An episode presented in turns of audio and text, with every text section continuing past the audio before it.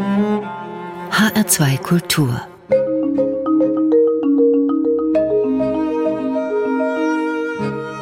Doppelkopf Heute am Tisch mit Hans-Georg Kaiser, dem Intendanten und Geschäftsführer des Freiburger Barockorchesters. Gastgeber ist Andreas Bomba. Freiburg ist Deutschlands Öko-Hauptstadt, die heimliche Liebe von Fußballromantikern, die Perle des Breisgaus. Freiburg hat den Schwarzwald, die Bächle, das Münster und einen Erzbischof. Und das, viele Musikfreunde sagen so, das beste Barockorchester der Welt. Wie, Herr Kaiser, passt das zusammen?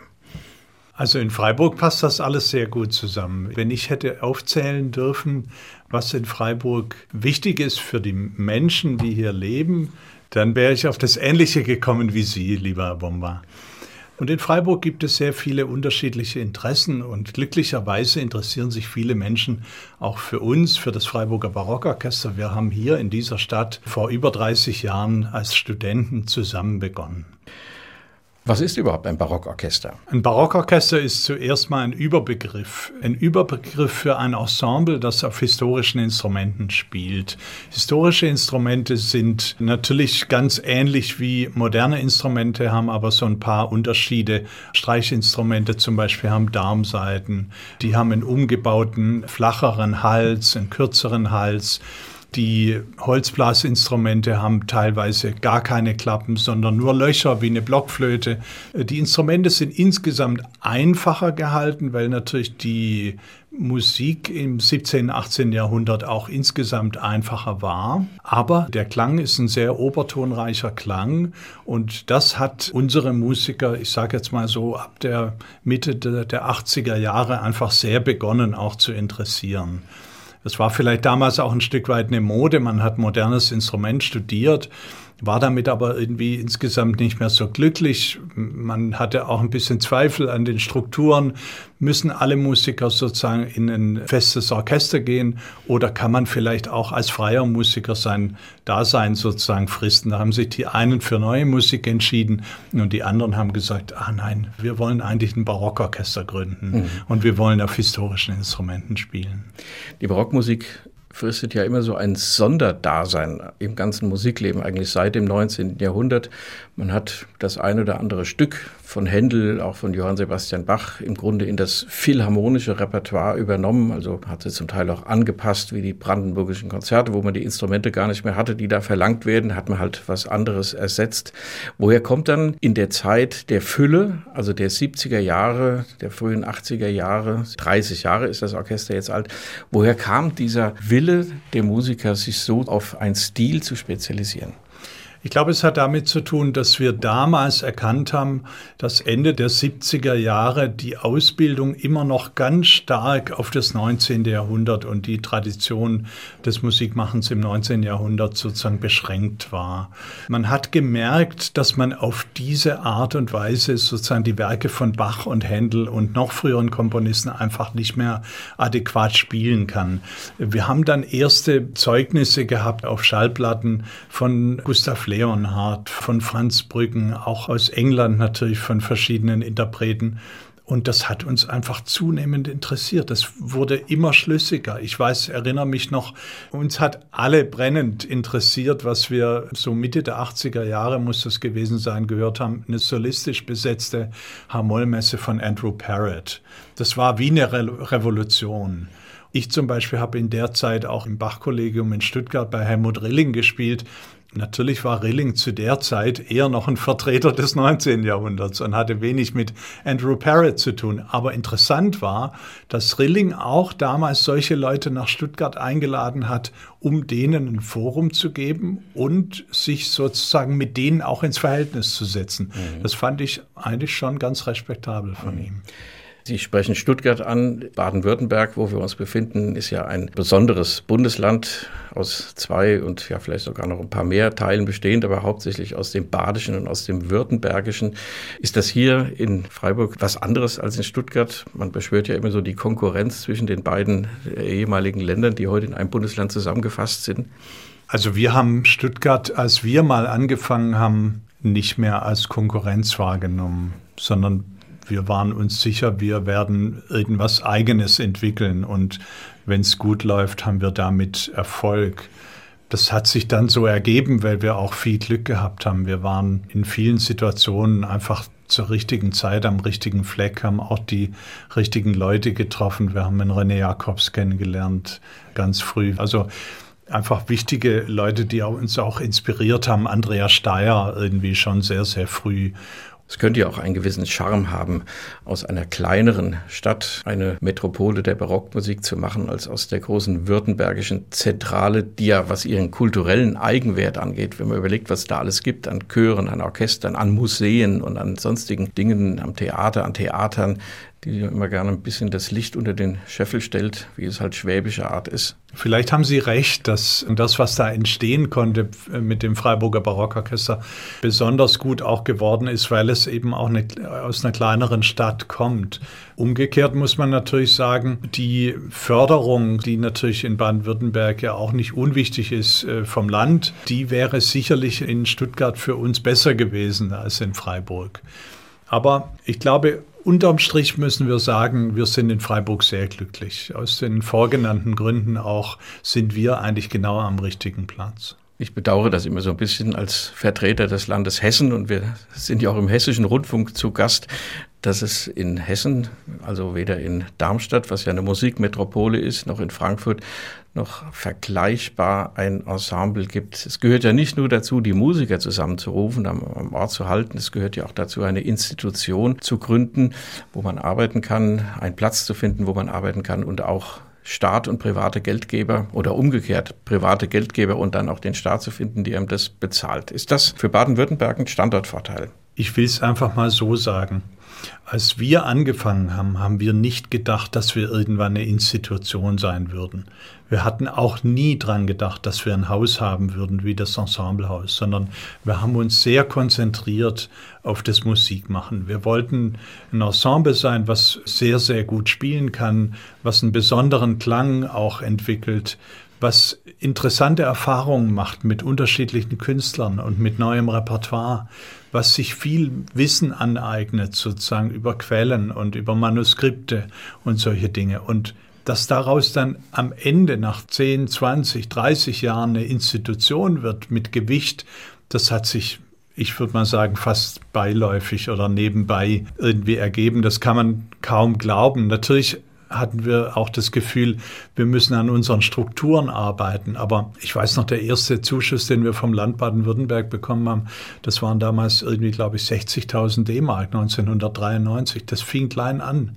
Zu der Zeit hat das Stuttgarter Kammerorchester oder auch die Bachakademie schon anderthalb Millionen oder mhm. zwei Millionen bekommen. Da waren wir ein, ein mini kleines Licht natürlich, aber wir haben einfach an unseren Weg geglaubt und deswegen ist auch was Ordentliches draus geworden. Wir machen Musik, Herr Kaiser, mit dem Freiburger Barockorchester. Die Diskografie, da werden wir später noch drauf kommen, die umfasst mittlerweile auch zwei Jahrhunderte. Es gibt sogar die eine oder andere Aufnahme, wo sie zeitgenössische Musik spielen. Das ist ein besonderes Kapitel als Ensemble, das eigentlich sich Barockorchester ja nennt. Eine neue Produktion ist das Requiem von Heinrich Ignaz Franz Bieber ein Komponist, der nicht jedem Musikfreund bekannt ist, Salzburger Hofkapellmeister, der einen Sonatenzyklus für, sag mal, verstimmte Geige geschrieben hat und ein 46-stimmiges große, eine große Festmesse, die im Salzburger Dom aufgeführt wurde und jetzt das Requiem. Das muss man ja auch finden und dann aufnehmen wollen. Ja, das Requiem haben wir sehr, sehr früh schon gespielt. Das ist mit einem fünfstimmigen Vokalsatz. Das F-Moll-Requiem haben wir in Colmar gespielt, im Museet unter Linden vor dem berühmten Altar, Isenheimer Altar. Und das war eine Elementarerfahrung, kann man sich ja vorstellen. Ein junges Ensemble, fünf Jahre alt und hat die Gelegenheit, so ein Stück dort zu spielen. Das war ein bleibender Eindruck für uns alle und hat uns mit dieser Musik einfach ähm, verbandelt. Und wir hören mit dem Freiburger Barockorchester und dem Vokalensemble Vox Luminis in den Anfang dieses Requiems hinein.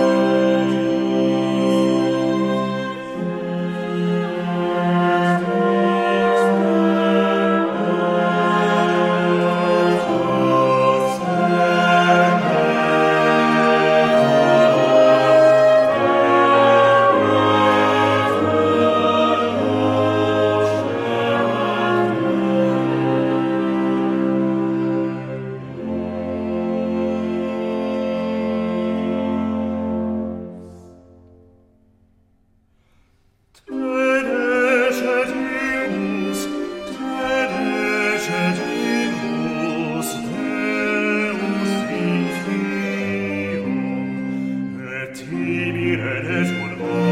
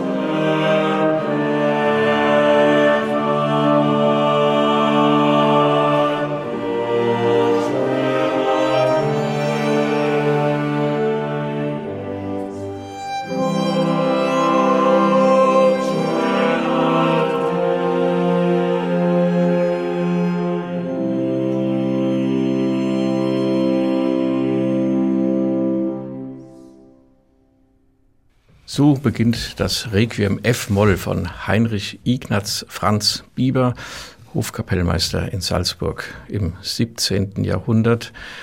Eine Aufnahme mit dem Freiburger Barockkonsort, dem Vokalensemble Vox Luminis.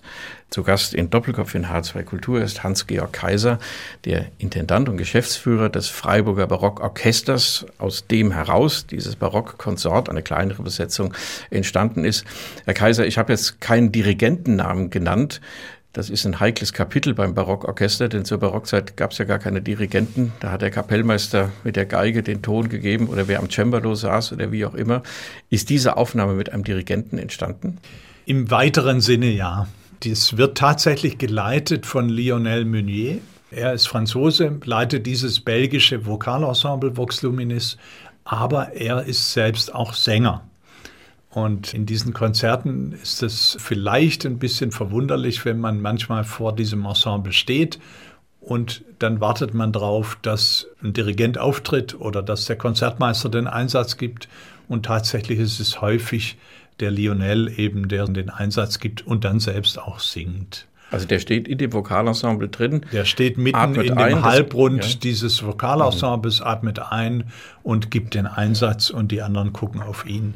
Jetzt speziell mit diesem äh, Biber-Requiem, diesen Anfang, den führt aber auch tatsächlich dann die erste Geige an und das ist nun mal eine Besonderheit vielleicht auch von dem, was wir als äh, Barockorchester irgendwie auch bezeichnen.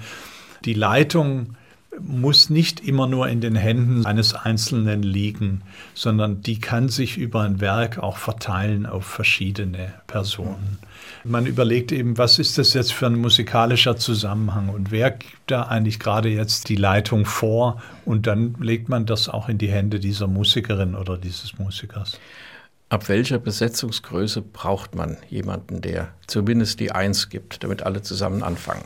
Also diese Diskussion führen wir schon von Anfang an. Aber wir haben mittlerweile Erfahrungen gemacht, auch mit äh, zum Beispiel mit einer Beethoven-Sinfonie ohne Dirigent. Und das funktioniert wunderbar dann, wenn man wirklich auf allen Positionen einfach tolle Musiker hat. Und das war am Anfang vielleicht auch nicht so und dann hat es auch nicht so funktioniert, aber mittlerweile funktioniert es toll. Mir gefällt es auch besonders gut, weil ich dann sehe, dass das, was sich musikalisch abspielt, eigentlich vergleichbar ist mit so einem Schwarm von Vögeln, die am Himmel ganz komische Figuren irgendwie ziehen. Und man weiß eigentlich nicht, von wem geht eigentlich da die Leitung aus. Wer ist da jetzt eigentlich der Leader? Wer fliegt da eigentlich voran? Das kann im einen Moment ist ein Vogel ganz vorne und im nächsten Moment ist er ganz hinten. Und genauso ist es auch irgendwie beim FPO. Plötzlich fängt sich an, sozusagen das musikalisch so zu bewegen, dass man eigentlich wirklich staunend davor sitzt und hört, mhm. ähm, wie sich das vollzieht.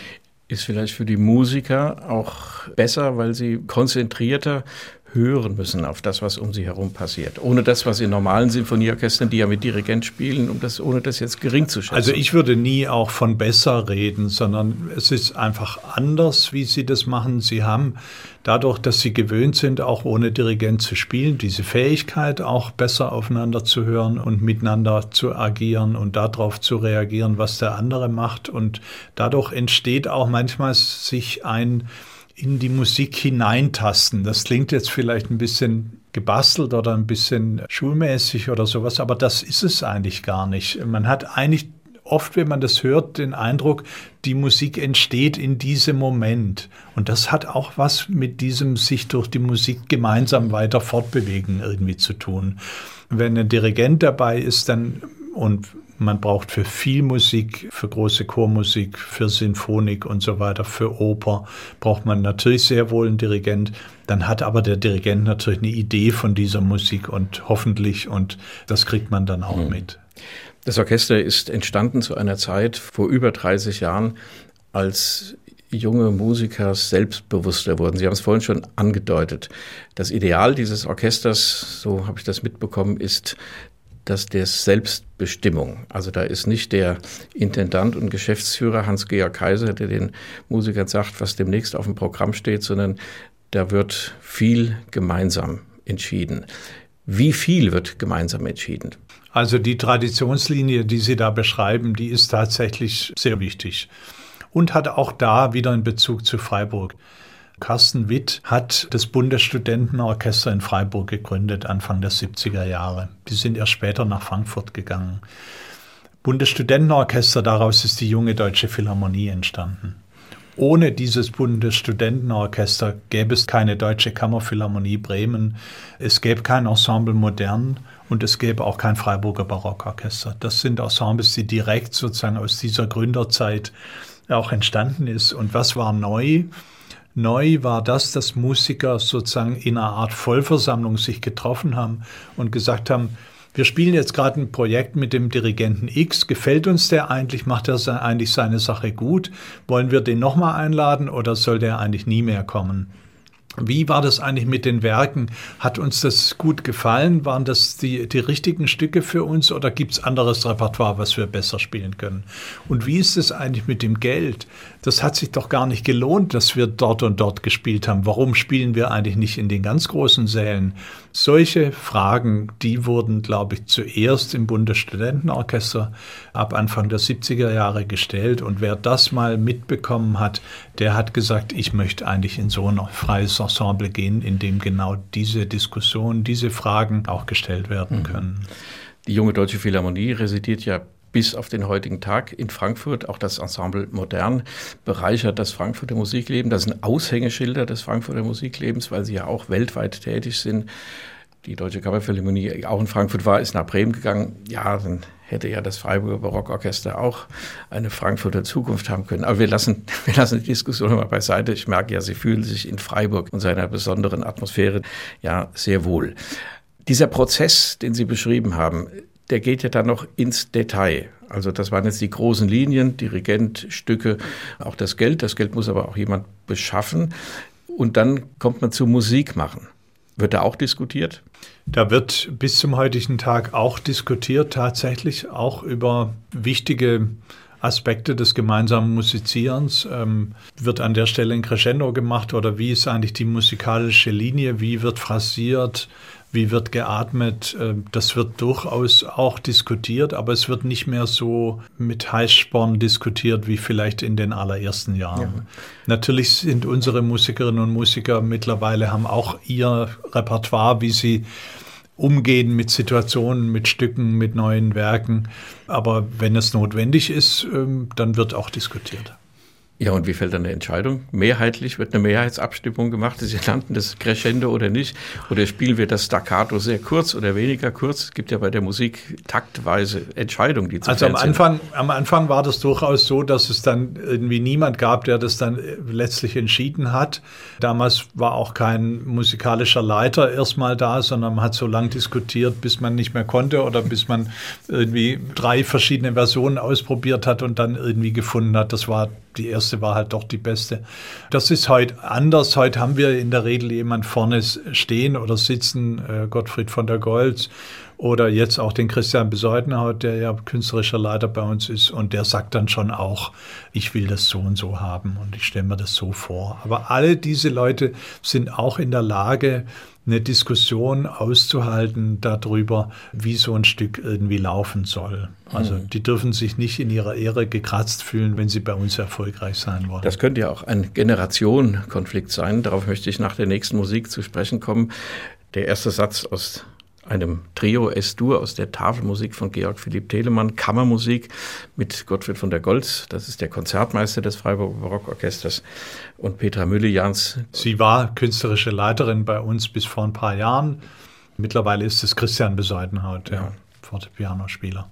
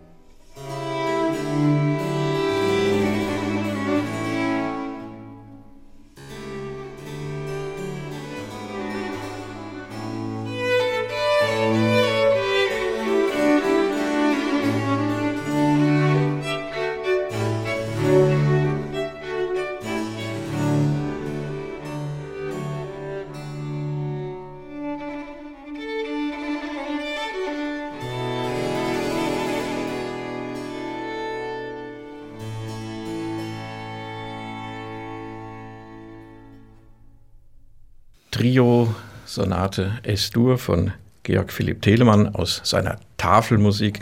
Wir hörten den ersten Satz in einer Aufnahme mit Petra Müllejans und Gottfried von der Goltz und Basso Continuo, die beiden Mitglieder des Freiburger Barockorchesters. Sie, Petra Müllejans, die auch an der Frankfurter Musikhochschule unterrichtet war, Konzertmeisterin Gottfried von der Goltz ist immer noch Konzertmeister des Freiburger Barockorchesters.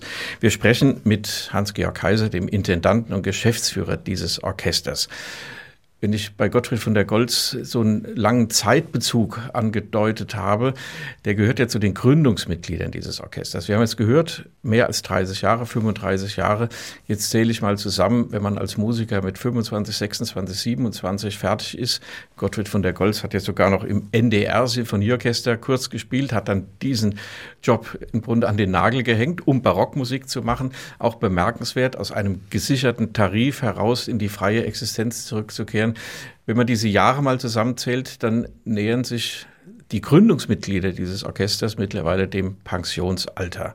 Nun ist man nicht verpflichtet, in Rente zu gehen als Musiker, aber Herr Kaiser, es stellt sich dann doch die Frage, wie geht das alles weiter? Sie sprachen von dem Ethos, vom Anfang dieser Arbeit, von den Diskussionen, von den Ideen aus dem Bundesstudentenorchester. Jetzt ist eine Generation später dran. Fangen wir mal so an. Finden Sie genug junge Menschen, die bei Ihnen im Freiburger Barockorchester mitspielen wollen? Also wir hatten nie Probleme, junge Menschen zu finden, die bei uns spielen wollen. Es gibt sehr viele äh, junge Musikerinnen, die zu uns kommen. Übrigens auch zum Beispiel über die Ensembleakademie, die wir seit über 15 Jahren auch mit dem Ensemble Recherche zusammen haben. Da gibt es tolle Musikerinnen und Musiker, die heute kommen, die spielen genauso eine Berio-Sonate auf der modernen Geige wie eine Biber-Sonate auf der Barockgeige. Also es gibt wunderbaren äh, musikalischen Nachwuchs und der strömt auch natürlich sehr gerne zu uns. Wir brauchen auch regelmäßig Gastmusikerinnen und Gastmusiker. Ohne die könnten wir sozusagen gar nicht erfolgreich arbeiten. Und die sind auch gerne gesehene Gäste und wir schätzen sozusagen im Ensemble auch diesen Austausch mit jungen Musikern, die wieder mit anderen Ideen irgendwie auch in so ein Ensemble reinkommen.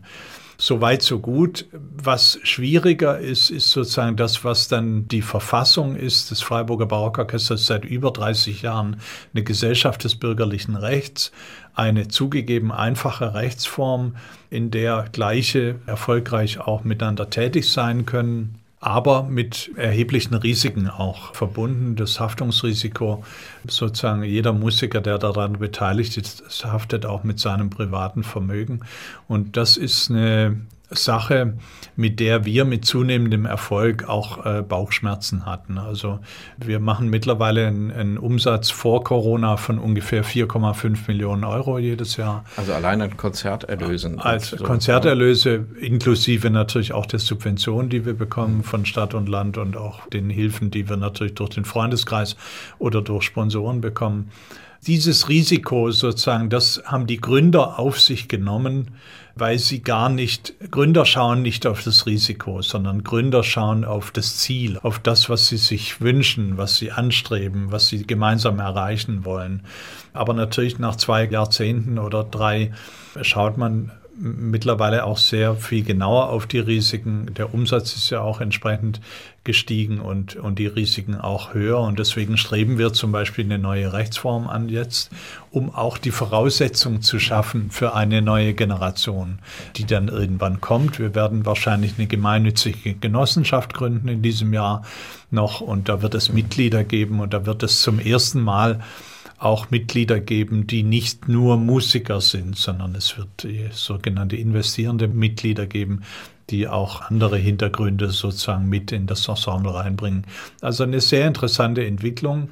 Aber es stellt sich auch da immer noch die Frage, wie kommen eigentlich junge Musiker rein in diese Genossenschaft oder in diese ja. GBR, die wir jetzt im Moment noch sind. Und da gibt es viele Diskussionen, viele verschiedene Modelle, die wir diskutieren.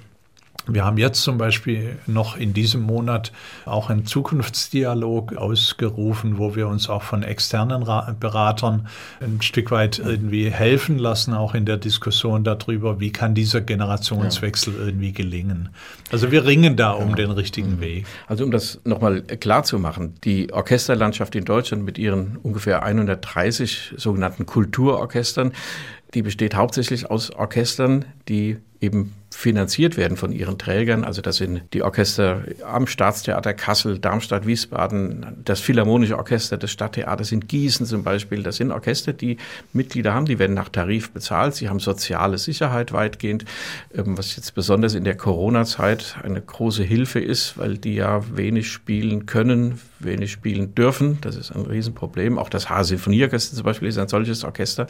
Das Freiburger Barockorchester ist ein freies Orchester wo die Musiker, wenn sie nicht spielen, auch nichts verdienen. Also sie haben auch im Prinzip keine monatliche Zusage oder keinen monatlich sicheren Scheck, den sie bekommen oder eine Gehaltsüberweisung. Es kommt da wirklich drauf an, was man einspielt und das wird dann verteilt. So, und dafür, jetzt kommt vielleicht doch der Seitenaspekt Corona ins Spiel. Die Begeisterung von jungen Leuten, die da nicht so drauf gucken, die lieber gut Musik machen wollen, das haben Sie beschrieben, Herr Kaiser. Jetzt kommt, jetzt ist Corona, jetzt hat das Orchester praktisch nicht spielen können, praktisch keine Einnahmen haben können in dem gewohnten Umfang, wird es denn Ihrer Meinung nach oder Ihrer Erfahrung vielleicht schon nach Auswirkungen auf diese Nachwuchssituation haben? Also wichtig ist erstmal, dass Corona den Blick frei gemacht hat auf freie Strukturen in diesem Bereich, auf freie Musikerinnen und Musiker, auf sogenannte Solo-Selbstständige. Die finden sich bei uns überall, auch die die bei uns Gesellschafterinnen und Gesellschafter sind, sind sozusagen Solo-Selbstständige und die sind in der Tat natürlich im Vergleich zu Musikerinnen und Musikern, die in institutionellen Orchestern sind, sehr, sehr schlecht äh, abgesichert. Bei uns hat ein Musiker, der auch in der GBR ist, das Glück, dass er eben über diesen Gesellschaftsvertrag verbunden ist und Stadt und Land für dieses Ensemble auch eine, eine Subvention geben. Inzwischen seit dem letzten Jahr glücklicherweise jeweils 600.000 Euro in Baden-Württemberg. Das ist äh, erheblich. Ich weiß kein anderes Barockorchester oder Ensemble mhm. auf historischen Instrumenten, was äh, so eine Subvention hat. Und ich sage das auch klar, die Subvention, die rettet uns jetzt im Moment, weil wir auch unseren Musikern sozusagen wenigstens in Grundsicherung bezahlen können, sodass wir nicht Angst davor haben müssen, dauert die Corona-Krise irgendwie jetzt noch sechs Monate oder dauert sie neun Monate weiter. Das ist erstmal das Erste. Die Frage nach der jüngeren Generation. Ich kann mir vorstellen, dass jüngere Musiker sich jetzt im Moment sehr genau überlegen oder genauer überlegen, ob dieser Beruf auch eines freien Musikers, einer freien Musikerin für ihn selber, für sie selber der adäquate und richtige Beruf ist. Wir müssen uns klar machen, dass viele dieser solo-selbstständigen Musikerinnen und Musiker konnten in der Corona-Krise ihren Beruf nicht ausüben. Alle, alle nicht, alle nicht. Und äh, viele davon haben aber ihren Beruf gewechselt. Die haben im Supermarkt gearbeitet, die haben geputzt irgendwo, die haben in der Corona-Teststation äh, arbeitet eine Musikerin, die wir kennen. Und so gibt es eben viele, die auf ganz unterschiedliche Art ihren Broterwerb irgendwie sichern. Ich weiß aber trotzdem, dass es viele Musikerinnen und Musiker gibt, auch äh, Junge, die natürlich trotzdem weiter auf das Pferd ähm, Instrument irgendwie setzen, die auch ganz hervorragend dafür ausgebildet sind. Und mit denen werden wir versuchen, auch weiter unser Ensemble zu entwickeln. Wir kommen zur nächsten Musik. Hans-Georg Kaiser, wieder das Freiburger Barockorchester. Wir sagen im Anschluss etwas dazu, denn jetzt hören wir sehr bekanntes Johann Sebastian Bach der erste Satz aus dem E-Dur-Violinkonzert. Der Solist ist zugleich der Konzertmeister. Das ist historisch informierte Aufführungspraxis. So war es zu Bach-Zeiten auch. Gottfried von der Goltz. Musik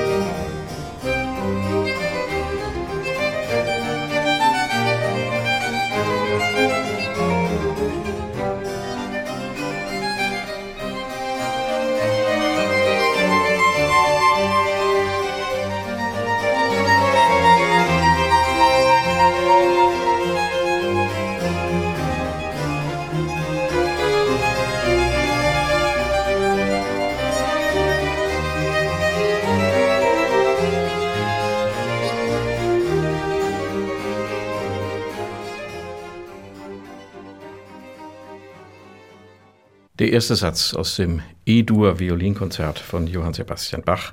Gottfried von der Goltz war der Solist und Konzertmeister des Freiburger Barockorchesters. Doppelkopf in H2 Kultur, heute zu Gast Hans-Georg Kaiser, Intendant und Geschäftsführer dieses Freiburger Barockorchesters, der Musikfreund, die Musikfreundin, die viel ins Konzert geht, die ins Opernhaus geht, die ein Abonnement hat, die verbindet mit dem Wort Barockmusik vor allem Bach, vielleicht noch Händel und viele andere Komponisten fallen dann hinten runter, aber die lernt man dann vielleicht kennen, wenn man ihre Konzerte hört oder mal eine CD hört von ihnen oder einen Rundfunkmitschnitt. Sie sind ja da sehr aktiv. Wie viel Prozent Bach ist in Ihren Projekten? Oh, gute Frage. Da müsste ich jetzt mal wirklich alle unsere Bücher durchgehen, aber ich würde mal schätzen, Bach gehört in jeder Spielzeit mit dazu. Bach wird auch von Veranstaltern weltweit natürlich regelmäßig irgendwie nachgefragt. Unsere Musiker legen aber Wert darauf, dass die Sicht auf Bach auch ein bisschen relativiert ist. Ich glaube, es ist uns gelungen, in zwei, drei Jahrzehnten immer wieder auch äh, Komponisten neben Bach irgendwie zu zeigen und zu stellen. Ich denke jetzt mal an die Dresdner Hofkapelle mhm. mit Zelenka und Pisendel. Natürlich kann man die mit Bach nicht vergleichen, und trotzdem, aber sie haben zur gleichen Zeit gelebt. Aber sie haben zur gleichen Zeit gelebt und sie sind ganz eigenständige äh, Vertreter dessen, was sie in Dresden zum Beispiel gemacht haben. Und das ist total wertvoll, sich damit zu beschäftigen. Und dann relativiert sich das Bild von Bach natürlich auch ein bisschen. Und, aber seine Werke spielen wir natürlich ja. trotzdem wahnsinnig gerne. Ist das international unterschiedlich? Im Vergleich zu Deutschland und vielleicht noch in einigen Ländern besonders ausgeprägt? Also ich glaube schon, dass die Franzosen ihre großen Barockkomponisten besonders schätzen. Also ich weiß nicht, ob die sagen würden, Bach ist der wichtigste Barockkomponist. Da kommt bestimmt ein Rameau irgendwie noch mhm. vorher. In England würde man wahrscheinlich Händel sagen und nicht Bach. weil Händel ja ein Engländer war, wie die Engländer behaupten. Ja. Und eigentlich ist es auch richtig. Er hat jedenfalls die überwiegende Zeit seines Lebens eben jenseits. Und des, den Erfolg, den er gehabt hat. Und den Erfolg, den er gehabt hat, ja. Wir haben in dieser Sendung vor einiger Zeit Isabel Faust zu Gast gehabt, diese wunderbare Geigerin, die erzählt hat von der Zusammenarbeit mit dem Freiburger Barockorchester, mit dem sie auch aufgetreten ist und CDs aufgenommen hat. Und da ging es, glaube ich, um das Violinkonzert von Mendelssohn. Mendelssohn ist kein Barockkomponist, aber das Freiburger Barockorchester spielt auch Mendelssohn. Es spielt auch äh, Werke von Robert Schumann. Und das Interessante, was sie gesagt hat, war, ich als Geigerin kenne diese Musik, habe die studiert. Ich kenne alle Violinmusik, auch zeitgenössische Musik. Wenn ich Mendelssohn spiele, dann habe ich das alles im Kopf. Und ich spiele mit dem Wissen von heute die Musik, die 200 Jahre alt ist.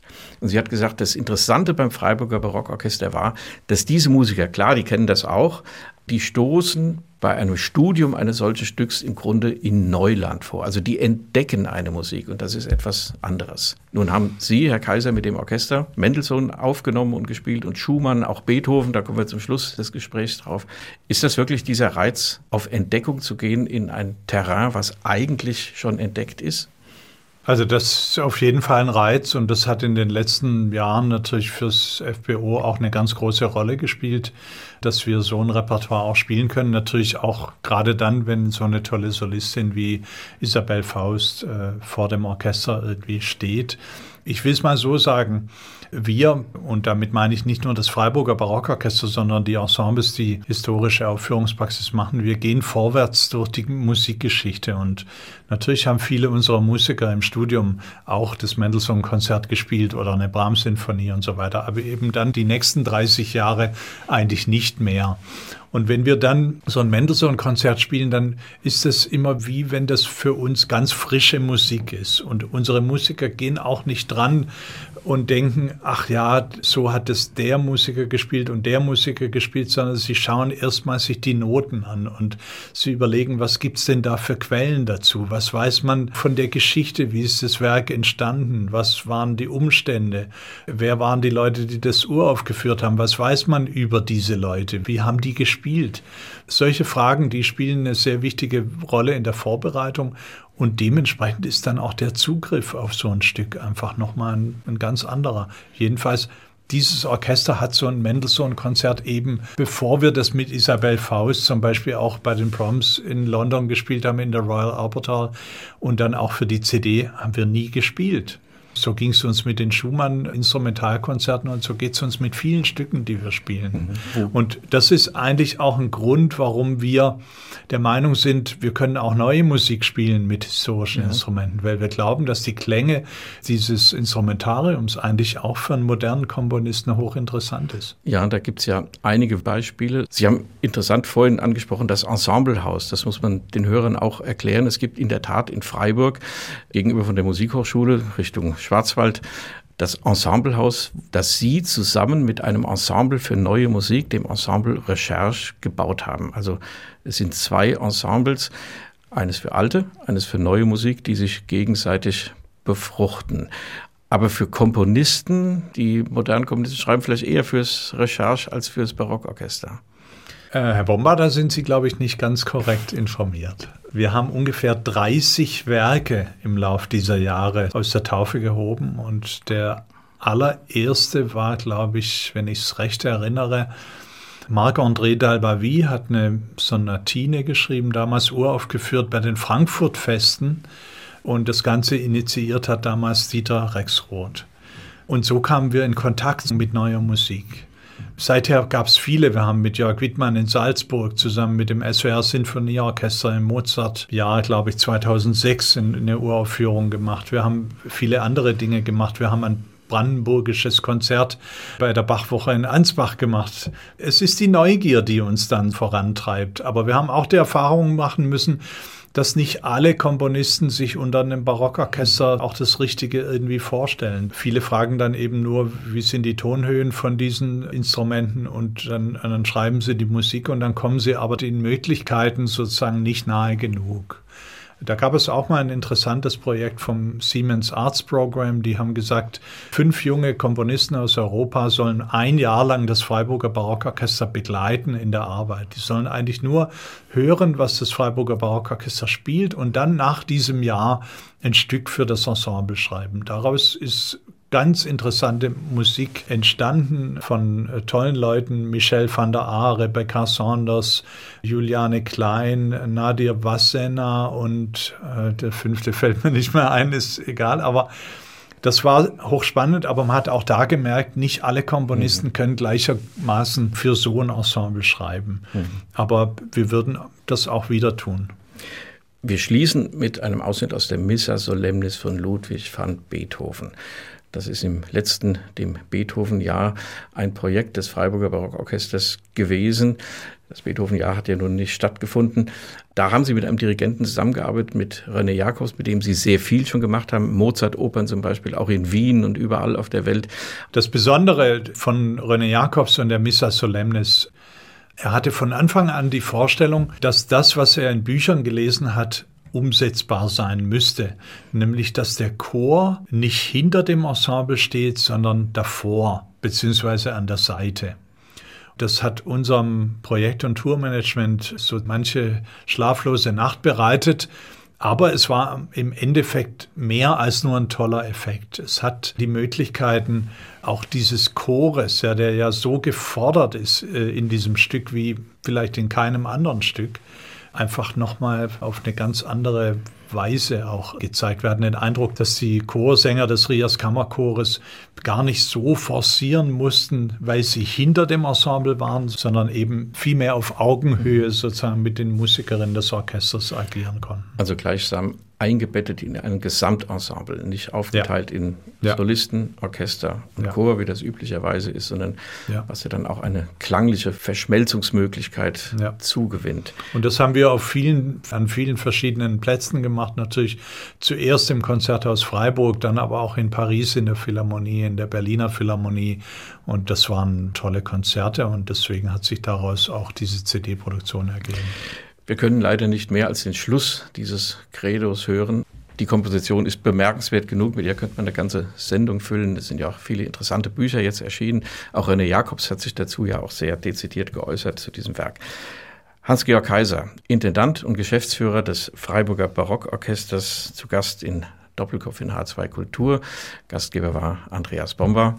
Wir schließen, wie gesagt, mit dem Abschluss des Credo aus der Missa Solemnis von Ludwig van Beethoven mit dem Rias Kammerchor und dem Freiburger Barockorchester. Vielen Dank für das Gespräch. Vielen Dank. Und vielen Dank fürs Zuhören.